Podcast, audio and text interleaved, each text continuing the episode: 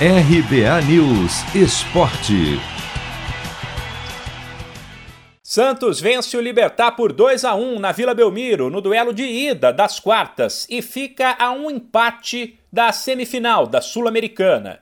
O resultado, construído com gols de Sanches e Barbosa, que marcou contra, poderia ter sido melhor. O Peixe chegou a ter 70% de posse de bola e a controlar a partida, mas por conta do sufoco sofrido no segundo tempo, o placar até que ficou de bom tamanho. Isso porque aos 14 minutos, o zagueiro Kaique foi expulso por matar um contra-ataque do Libertar. Na cobrança de falta, os paraguaios empataram e o gol contra de Barbosa, que deu a vitória ao Santos, veio apenas aos 47. Já no Equador, o Atlético Paranaense não teve a mesma sorte. Na altitude de Quito, o Furacão foi mal, principalmente no primeiro tempo, quando acabou dominado pela LDU.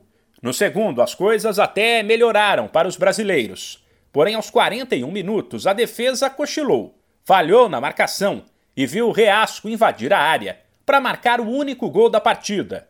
Com o resultado, o Atlético terá que vencer por dois de diferença em Curitiba, ou por 1 a 0, para levar a decisão para os pênaltis. Santos e Atlético Paranaense voltam a campo para os jogos de volta contra Libertar e LDU na quinta que vem. Antes, na terça, o Red Bull Bragantino decide seu futuro contra o Rosário Central da Argentina.